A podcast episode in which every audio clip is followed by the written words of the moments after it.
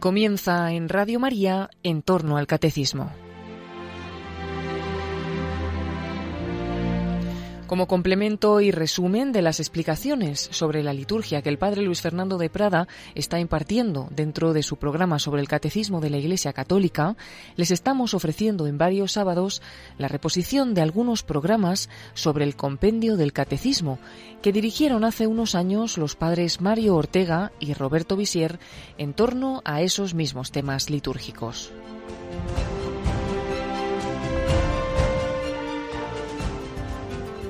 Un cordial saludo a todos los oyentes de Radio María. Les habla el padre Roberto Visier. Y hoy vamos a empezar a responder algunas preguntas sobre la liturgia que nos van a ayudar a profundizar en la esencia de la liturgia que ya hemos intentado comprender en los programas de la semana pasada. Vamos a responder a las preguntas ¿Quién celebra la liturgia? ¿Cómo se celebra la liturgia? ¿Cuándo se celebra?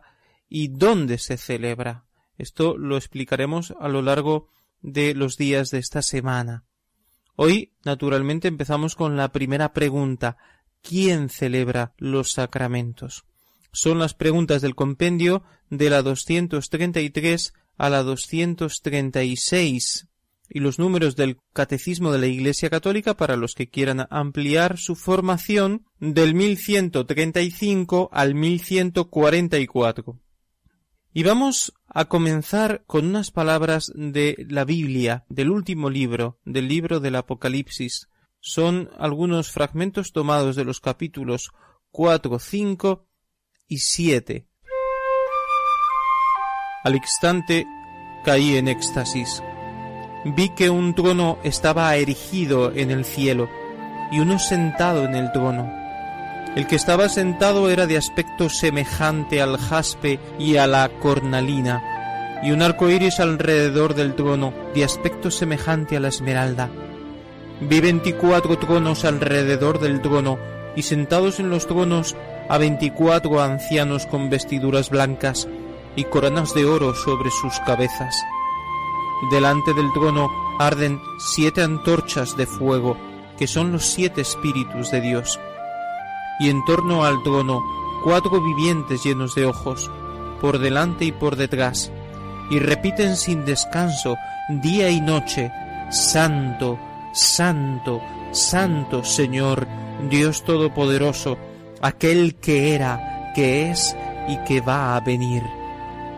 Y cada vez que los vivientes dan gloria, honor y acción de gracias al que está sentado en el trono, y vive por los siglos de los siglos, los veinticuatro ancianos se postran ante él que está sentado en el trono y adoran al que vive por los siglos de los siglos, y arrojan sus coronas delante del trono diciendo, Eres digno, Señor y Dios nuestro, de recibir la gloria, el honor y el poder, porque tú has creado el universo, porque por tu voluntad lo que no existía fue creado.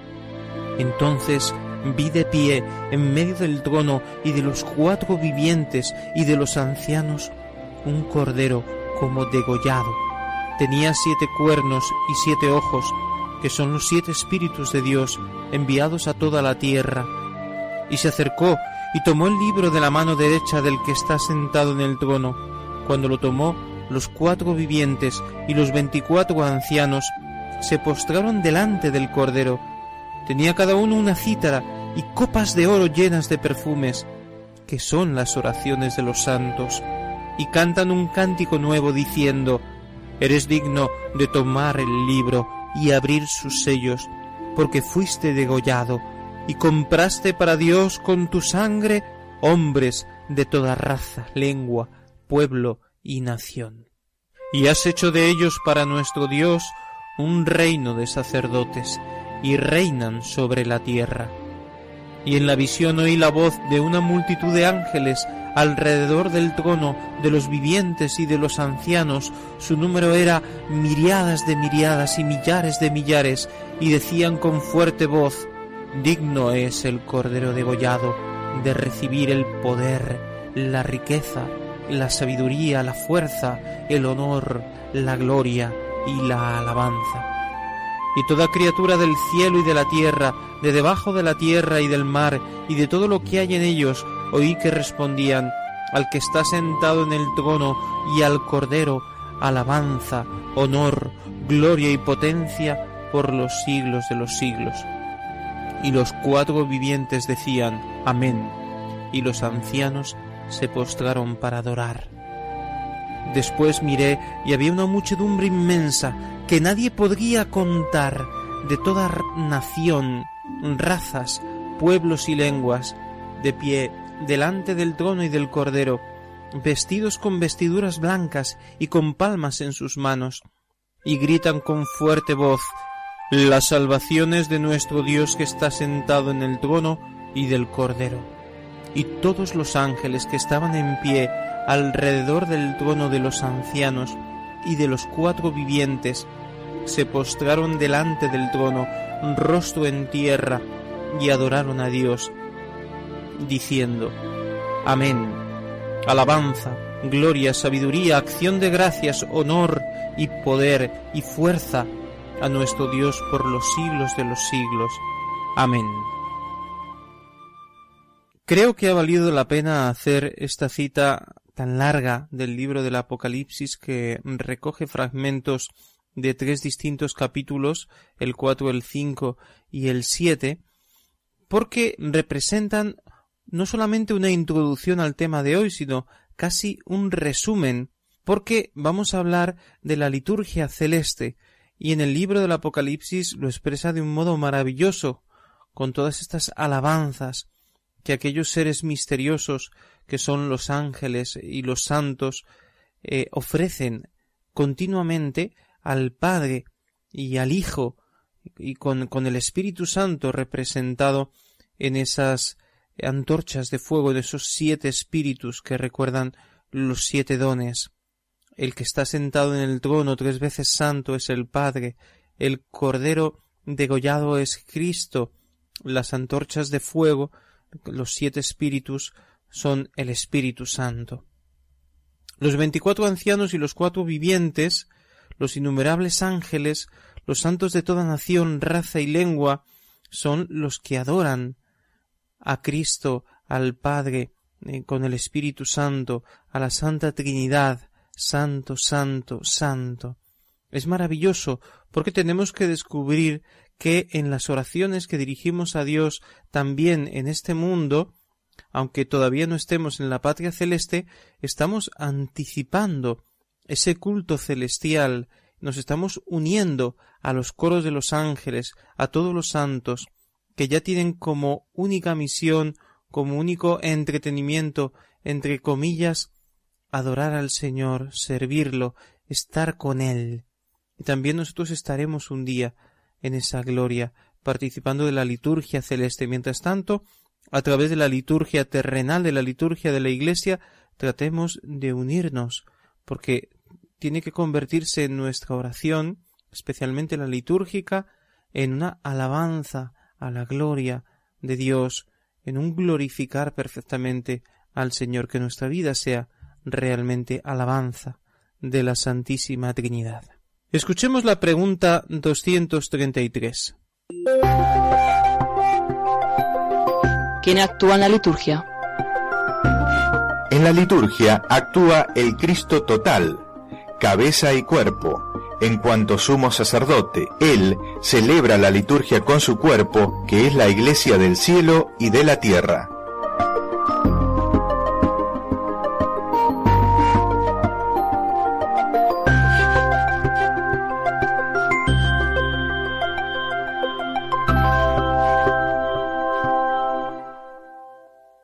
No es la primera vez que afirmamos que Cristo actúa en la liturgia y que la centralidad de Cristo es fundamental para comprender la eficacia de los sacramentos.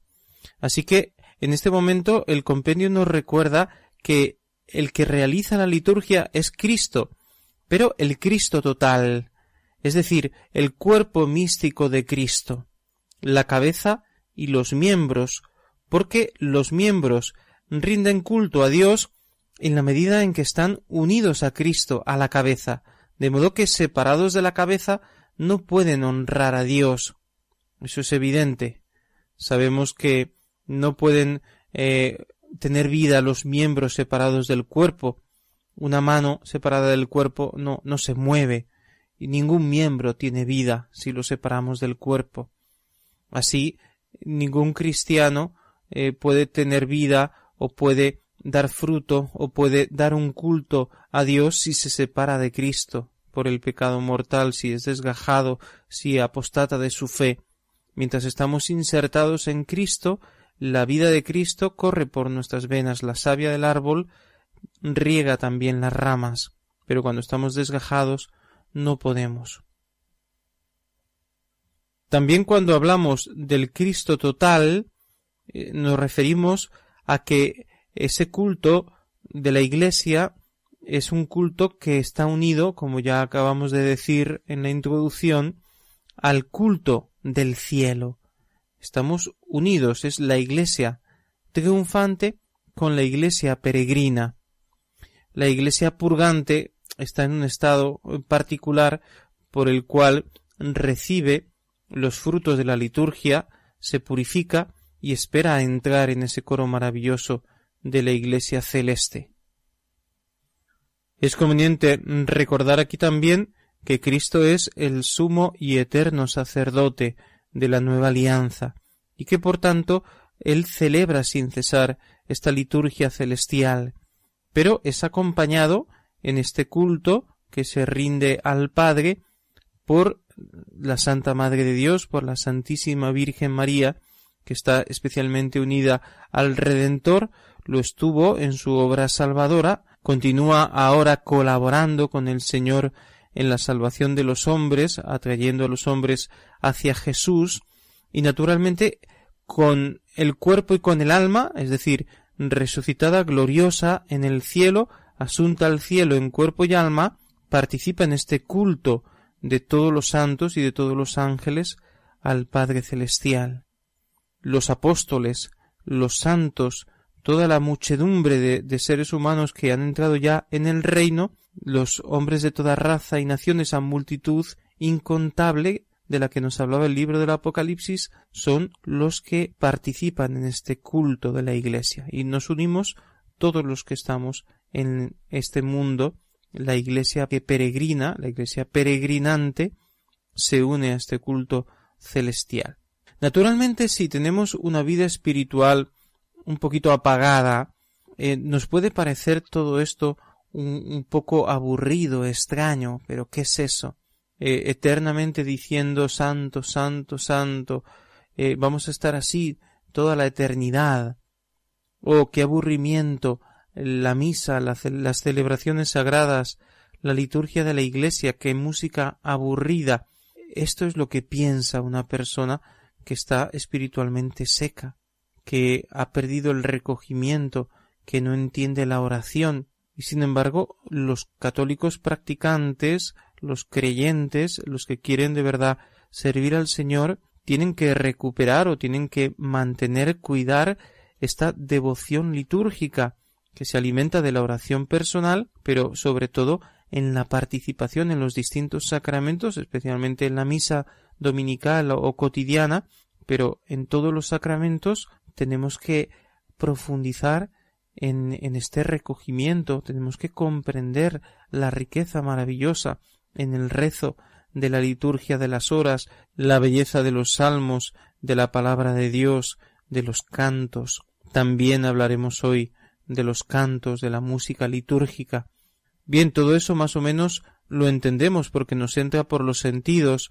La liturgia de la Iglesia está llena de simbología eh, y de arte, de signos sensibles, de gestos que nos transmiten muchas cosas, pero cuando pensamos en la liturgia del cielo, de la vida eterna, nos podemos quedar un poquito asombrados y decir pero ¿cómo podemos entender ese culto de los santos y de los ángeles? Intentemos profundizar escuchando la siguiente pregunta, la pregunta 234. ¿Quién celebra la liturgia del cielo? La liturgia del cielo la celebran los ángeles, los santos de la antigua y de la nueva alianza, en particular la Madre de Dios, los apóstoles, los mártires y una muchedumbre inmensa que nadie podría contar de toda nación, razas, pueblos y lenguas, cuando celebramos en los sacramentos el misterio de la salvación, participamos de esta liturgia eterna.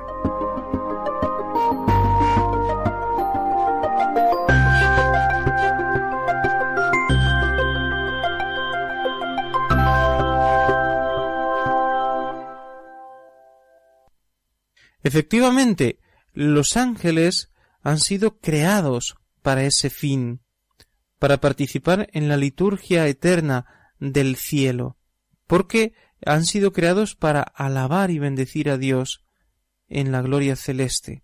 Ellos no tienen que pasar por esta vida terrenal y luego pasar a la vida celestial como nosotros y esperar la resurrección, porque ellos son espíritus puros, han nacido han, sido creados para eso, para alabar al Señor. Ellos lo entienden muy bien porque son espíritus puros. Para nosotros es muy difícil porque estamos unidos al cuerpo y todo nos tiene que entrar de alguna manera por los sentidos. También nuestra mente, nuestra capacidad intelectual es capaz de concebir las realidades espirituales, pero siempre legadas un poquito a nuestro modo de entender las cosas a través de los sentidos y la imaginación pues está llena de las imágenes que entran sobre todo por eh, los ojos, aunque también se revistan de sonidos o de tactos, pero la imaginación sobre todo es visual. También participan en esta liturgia celestial los santos de la antigua alianza, es decir, todos los que vivieron antes de Cristo y que fueron rescatados por Jesús en el momento de, de la muerte, cuando decimos que Jesús, después de morir en la cruz, bajó a los infiernos, que se refiere que se dirigió al seno de Abraham a buscar a todos los justos del Antiguo Testamento que no podían salvarse, porque nadie puede salvarse por sus propias fuerzas, aunque haya hecho el bien, aunque haya sido fiel a Dios, sino que es un don de Dios, y este don de Dios se concede a través de los méritos de Cristo. Cuando Cristo ya había dado la vida, aunque le faltaba la resurrección, la ascensión al cielo, pero ya había pagado el rescate de todos los justos que habían vivido en el Antiguo Testamento, los fue a buscar, naturalmente esto es una imagen gráfica, eh, geográfica de moverse, de ir a un lugar a sacar a alguien, pero naturalmente el, el seno de Abraham es un estado, es una realidad espiritual para nosotros incomprensible. Pero el caso es que estaban eh, sin poder ver a Dios, con Abraham y con otros justos, sin poder ver a Dios cara a cara, y Jesús los llevó a ver a Dios cara a cara.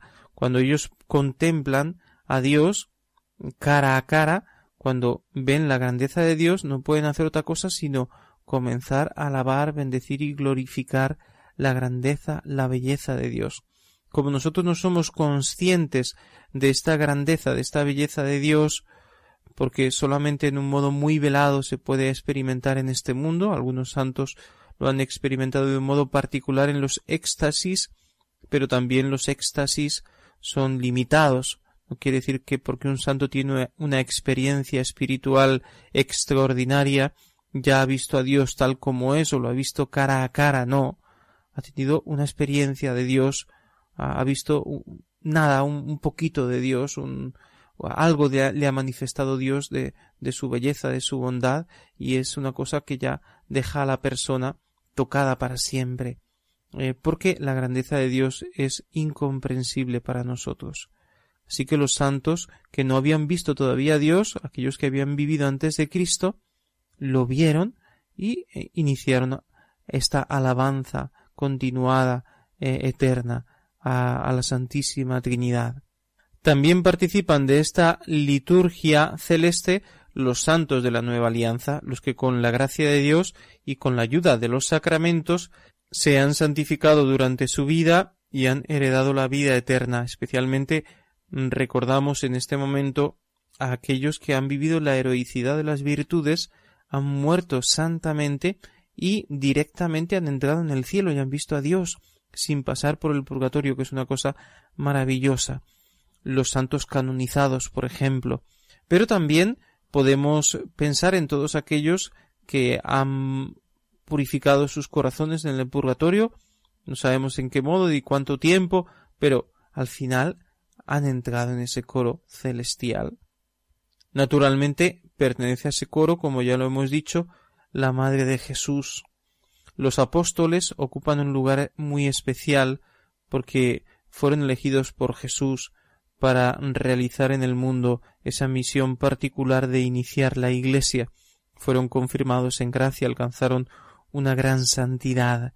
Es un misterio esto de que no todos tienen la misma gloria. Podemos decir que en el coro que ensalza la grandeza de Dios, que eh, honra a Dios, que participa en esta liturgia celeste, no todos tienen la misma voz. Hay algunos que tienen la voz solista, que hacen el solo, porque tienen una voz especialmente hermosa, potente, maravillosa, formada, preparada.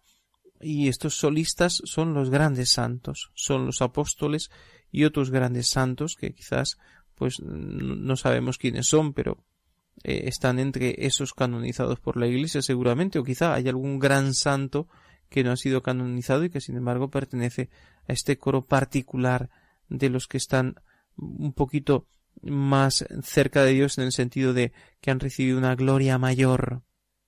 Esto es un misterio, pero depende naturalmente de la colaboración con la gracia.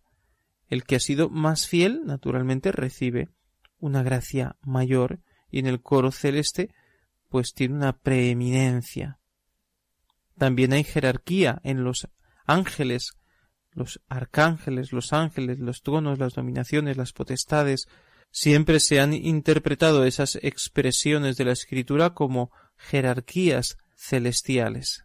Pues bien, nosotros cuando celebramos los sacramentos nos estamos uniendo a esa liturgia celestial cuando rezamos la liturgia de las horas, cuando participamos en la Santa Misa, cuando participamos en un rito de bautismo o de matrimonio, estamos ya formando parte de ese coro. Y por eso nos podemos hacer la pregunta yo desafino en ese coro maravilloso de la iglesia peregrina y de la iglesia celeste que honra al Señor, desafino o no desafino. Hagamos una pausa, escuchamos una canción, reflexionamos sobre esta pregunta tan importante y volvemos enseguida.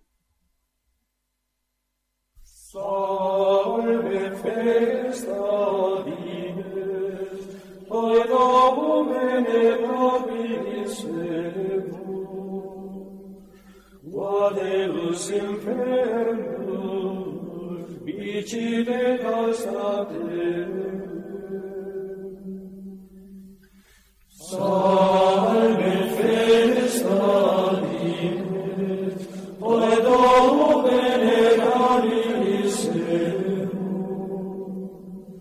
Vadeus infernum, visite tae strate.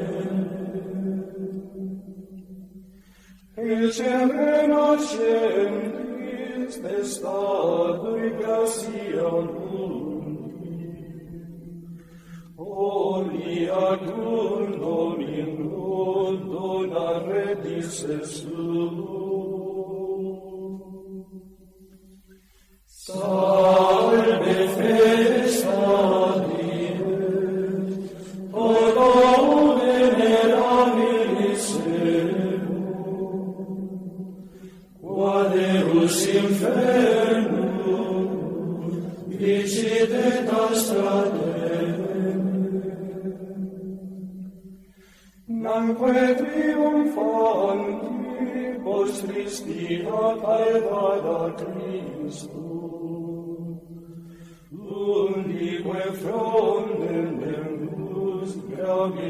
flore fat.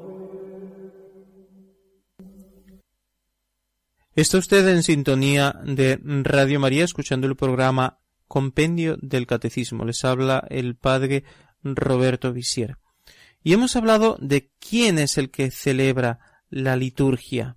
Vamos a seguir explicando esto. ¿Quién celebra la liturgia en la iglesia peregrina? La liturgia que está más cerca de nosotros, esa que contemplamos, que está más cerca en el sentido de que eh, la vivimos nosotros y también vivimos la del cielo, pero para nosotros es misteriosa. En cambio, esta de la tierra tenemos los medios para profundizar en su conocimiento, para entenderla cada vez mejor y para vivirla cada vez mejor. Escuchemos la pregunta 235. ¿De qué modo la Iglesia en la tierra celebra la liturgia? La Iglesia en la tierra celebra la liturgia como pueblo sacerdotal, en el cual cada uno obra según su propia función en la unidad del Espíritu Santo. Los bautizados se ofrecen como sacrificio espiritual.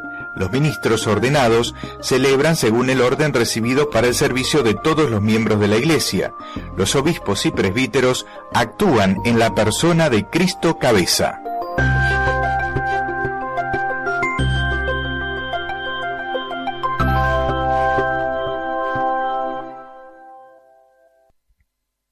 ¿De qué modo la Iglesia celebra?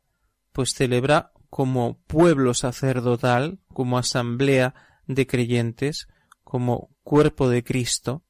Pero decimos que es pueblo sacerdotal precisamente porque esta participación en el sacerdocio común que nos une a Cristo sacerdote, profeta y rey es la que nos capacita para el culto. Todos los fieles cristianos por el bautismo son sacerdotes y por tanto participan en el culto de la Iglesia y esa ofrenda personal de la propia vida es recibida en el cielo, acogida favorablemente. Hemos explicado en otra ocasión que este sacerdocio común de los fieles es esencialmente distinto del sacerdocio ministerial y por tanto en la celebración de la liturgia uno es el puesto de los fieles que tienen ese sacerdocio común, que participan de ese sacerdocio de Cristo, y otro es el puesto de los sacerdotes, que tienen el sacramento del orden, y que por tanto tienen otra función. De modo que cada uno participa en la acción litúrgica, en la celebración de los sacramentos, en la liturgia de las horas, de modo particular según su función en el pueblo de Dios y su función en la liturgia. Dice el concilio que la Madre Iglesia desea ardientemente que se lleve a todos los fieles a aquella participación plena, consciente y activa en las celebraciones litúrgicas que exige la naturaleza de la liturgia misma y a la cual tiene derecho y obligación, en virtud del bautismo, el pueblo cristiano, linaje escogido, sacerdocio real, nación santa, pueblo adquirido por Dios. Es muy importante que cada uno respete el lugar que ocupa en la liturgia. Por ejemplo, unas son las oraciones que hace el sacerdote y otras las oraciones que hace el pueblo. Algunas la hacen conjuntamente, otras las dice el sacerdote y el pueblo responde a ellas, otras las dice el sacerdote privadamente, en voz baja. Cada uno tiene sus oraciones.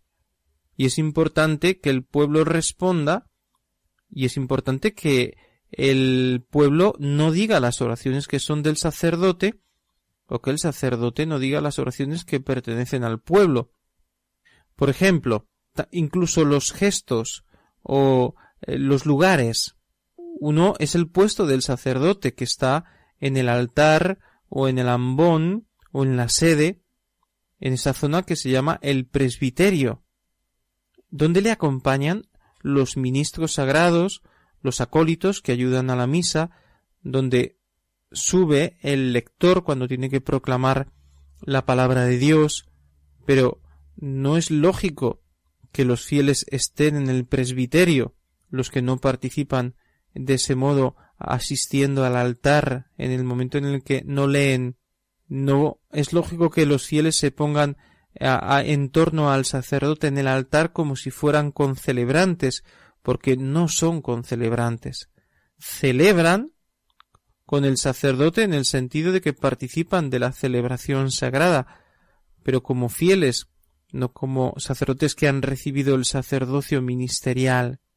Cuando el sacerdote dice, por ejemplo, la oración por Cristo, con Él y en Él, a ti Dios Padre Omnipotente, en la unidad del Espíritu Santo, todo honor y toda gloria, que es el final de la plegaria eucarística, la doxología, eso es una oración del sacerdote, que no la tiene que hacer el pueblo. Cuando desfiguramos algunos momentos de la liturgia de la misa, todo eso tiene consecuencias.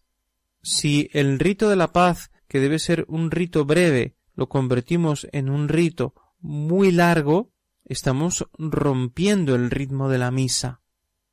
Si el sacerdote que ya da la paz con un, una oración, daos como hermanos la paz, ya ha dado la paz al pueblo con esa oración, no necesita bajar del altar a saludar a todos los fieles, porque no ese es el momento, estamos preparándonos para la comunión. Y así otros muchos ejemplos podríamos poner de cómo a veces el sacerdote no cumple con su papel en la misa porque se sale de lo que eh, tiene que hacer como celebrante o como a veces naturalmente por culpa de los sacerdotes que no enseñamos bien la liturgia los fieles no participan adecuadamente en la misa porque asumen gestos, oraciones o lugares que no les corresponden. Esto no quiere decir que los fieles están marginados porque están abajo y los sacerdotes son ensalzados porque están arriba. Quiere decir que cumplen una función distinta en la liturgia que debe ser respetada, que tiene un profundo sentido teológico.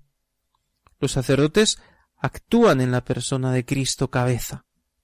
Eso no quiere decir que ellas son mejores que los demás o son una clase aparte o tienen que estar llenos de privilegios.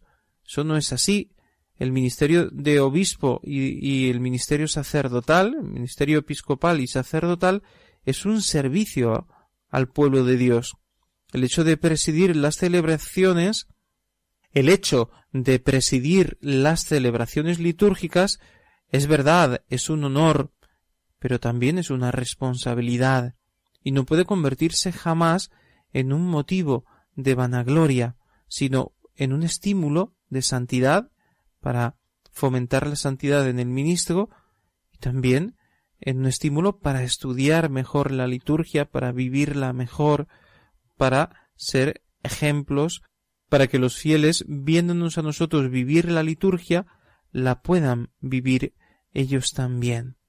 Los demás que participan en la liturgia en su puesto también ejercen un verdadero ministerio como aquellos que cantan en la misa, que tocan algún instrumento apropiado, los que sirven al altar, los acólitos o monaguillos, los lectores, que incluso pueden recibir del obispo ese ministerio, el ministerio de acólito, es un ministerio laical para aquellos que sirven al altar, o el ministerio de lector para aquellos que sirven al altar. De cualquier modo, los que leen, aunque no tengan el ministerio de lector recibido del obispo, y los que ayudan a la misa, aunque no tengan el ministerio laical de del acolitado, tienen que estar bien preparados, tienen que conocer bien la liturgia de la Iglesia y tienen que vivirla intensamente.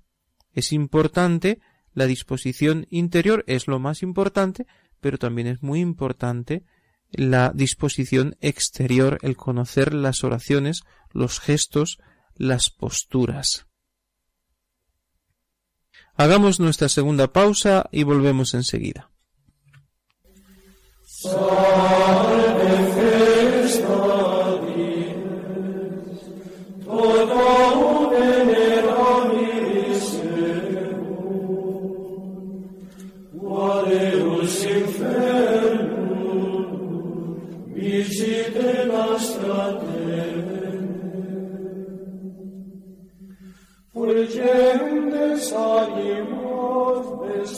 quodque candida signo, e vegem deni veu, laudiamas donare. Sanctus,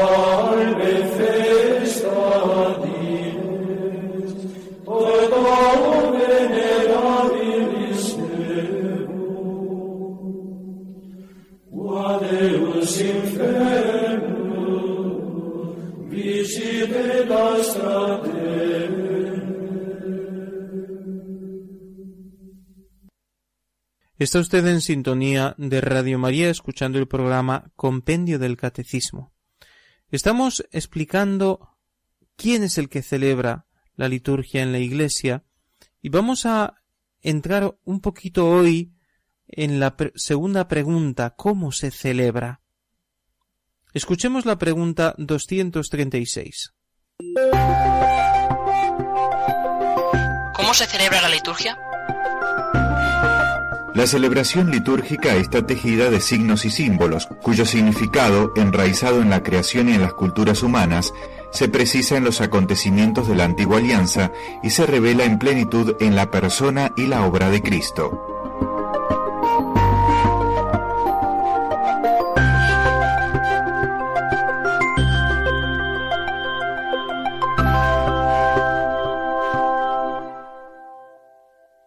Bien, creo que a estas alturas ya todos hemos comprendido que la liturgia está hecha de signos sensibles y eficaces de la gracia. Por tanto, a la pregunta ¿cómo celebra la Iglesia la liturgia? respondemos con signos y símbolos que tienen en sí mismo un significado natural o ligado a la cultura propia. De, esto hablaremos en el programa de mañana. Estos signos nos ayudan a comprender el significado de cada uno de los sacramentos, de cada una de las celebraciones. Además, comprendemos que la misma palabra, es decir, las oraciones, las explicaciones que durante las plegarias eucarísticas o, las distintas plegarias, oraciones, colectas, eh, preces, todo lo que se dice en la liturgia ayuda a comprender lo que se está celebrando. Como nosotros no entendemos, decíamos antes, las realidades puramente espirituales, el culto celeste que es puramente espiritual, tenemos que revestir nuestras celebraciones de símbolos, de gestos, de vestiduras, de palabras, porque así es como nosotros podemos comprender mejor el sentido. Vivimos en una sociedad muy pragmática, donde parece que aquello que no tiene una utilidad práctica inmediata no tiene sentido. De ahí la crisis incluso del arte, porque se dice, bueno, ¿y eso para qué sirve? Para nada. Pues, eh, ¿para qué lo hacemos entonces? Eh, lo que es simplemente belleza parece ser que no tiene mucho sentido porque no tiene una utilidad inmediatamente práctica como toda la, electrónica, como todo el mundo de la tecnología que estamos viviendo ahora. Sin embargo, la liturgia nos ayuda a comprender que el hombre se tiene que expresar de muchas maneras para entender las realidades espirituales. Por eso hacemos un poema, porque queremos expresar el amor con palabras profundas, que van más allá del sentido de las palabras o más allá de lo que captan los sentidos porque quieren llegar a lo profundo del corazón humano. Esto también sería la liturgia, revestir a los signos de todo un ropaje de palabras, de, de colores, que nos ayudan a comprender lo que realmente está sucediendo, porque son signos eficaces que producen la gracia. Dios nos bendice, Dios nos santifica, nos purifica, a través de esos signos, pero ellos mismos y las palabras que les acompañan nos ayudan a comprender lo que Dios está realizando. El sentido de estos signos que se utilizan en la liturgia eh, podemos comprenderlo también a través de la Biblia. Por ejemplo, hay libros del Pentateuco en los que hay una minuciosa explicación de los ritos, de las vestiduras que se utilizan en las celebraciones. Nos hablan del culto del Antiguo Testamento. Esto lo podemos ver en el Éxodo y en el libro de los números, pero sobre todo en el Levítico y el Deuteronomio, donde se explican las leyes de la comunidad judía del pueblo elegido de Dios, y también se habla de las normas litúrgicas, de cómo ellos celebraban el culto. La Iglesia, en, una medida más o menos grande, imita la liturgia del Antiguo Testamento. Hay una continuidad. Existe una continuidad entre el culto del Antiguo Testamento y el culto del Nuevo. Hay un cambio esencial porque ya no ofrecemos sacrificios de animales, sino que lo único que se hace es renovar el único sacrificio de Cristo. Pero es verdad que hemos conservado conceptos fundamentales de la liturgia hebrea, como el hecho de ofrecer sacrificios, porque ofrecemos el sacrificio de Cristo porque entendemos que es necesario ofrecerle a Dios un sacrificio por el perdón de los pecados y para su gloria. Y así muchos gestos y vestiduras que utilizaban los sacerdotes eh, en el Antiguo Testamento de alguna manera han pasado, modificados, eh, adaptados a la liturgia del cristianismo. Todo cobra un nuevo sentido, un nuevo color, un nuevo valor en Cristo, pero se conservan algunos ritos, algunos modos.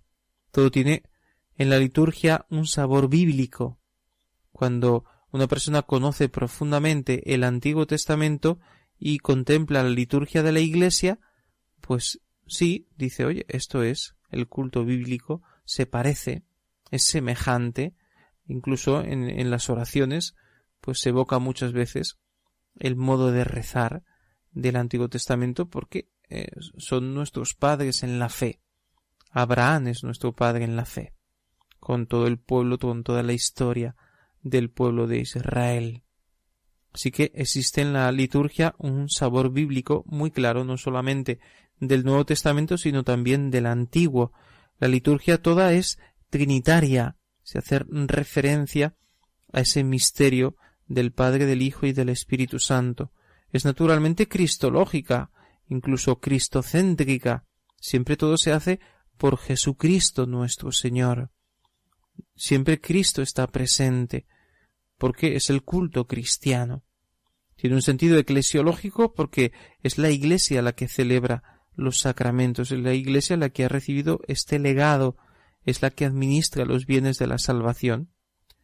Por tanto, la liturgia siempre es bíblica, siempre es trinitaria, siempre es cristológica, siempre es eclesiológica y naturalmente siempre es neumatológica que eh, hace referencia a la presencia del Espíritu Santo en la liturgia que actúa continuamente. Hoy vivimos una crisis litúrgica fuerte, sobre todo después del Concilio Vaticano II, se ha comprendido muy mal la, la, reforma litúrgica y esto ha tenido graves consecuencias en la celebración de los sacramentos. No por la reforma litúrgica en sí misma que ha realizado la Iglesia y tenía la autoridad para hacerlo, sino por las malas interpretaciones y arbitrariedades que se han cometido y también por la reacción en contra de esta reforma litúrgica. Al ver tantos abusos y tanta confusión, algunos han renegado de la reforma litúrgica del Concilio Vaticano II y han negado la legitimidad de la reforma que ha hecho el Vaticano II y por tanto también alejándose de la Iglesia. Por eso es muy importante que los católicos hoy vivamos la liturgia como la Iglesia quiere, sin dejarnos arrastrar por abusos, por arbitrariedades de personas que no conocen realmente el Concilio Vaticano II y procurando vivir intensamente la liturgia, alimentarnos de ella, que sea para nosotros verdaderamente un camino de santidad. Y ya es tarde, nos despedimos, vamos a leer como conclusión los números 14 y 19 de la Constitución sobre la liturgia del Concilio Vaticano II, la Constitución Sacrosantum Concilio. Al reformar y fomentar la sagrada liturgia, hay que tener muy en cuenta esta plena y activa participación de todo el pueblo porque es la fuente primaria y necesaria de donde han de beber los fieles el espíritu verdaderamente cristiano, y por lo mismo los pastores de almas deben aspirar a ella con diligencia en toda su actuación pastoral, por medio de una educación adecuada. Y como no se puede esperar que esto ocurra si antes los mismos pastores de almas no se impregnan totalmente del espíritu y de la fuerza de la liturgia y llegan a ser maestros de la misma, es indispensable que se provea antes que nada a la educación litúrgica del clero. Los pastores de almas fomente con diligencia y paciencia la educación litúrgica y la participación activa de los fieles, interna y externa, conforme a su edad, condición, género de vida y grado de cultura religiosa, cumpliendo así una de las funciones principales del fiel dispensador de los misterios de Dios, y en este punto guíen a su rebaño no sólo de palabra, sino también con el ejemplo.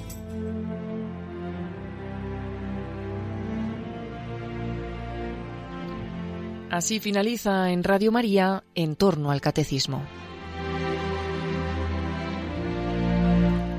Y como complemento y resumen a las explicaciones sobre la liturgia que el padre Luis Fernando de Prada está exponiendo dentro de su programa sobre el catecismo de la Iglesia Católica, les hemos ofrecido en varios sábados la reposición de algunos programas sobre el compendio del catecismo que dirigieron hace unos años en Radio María los padres Mario Ortega y Roberto Visier en torno a esos mismos temas litúrgicos. Este sábado les hemos ofrecido el último de estos programas.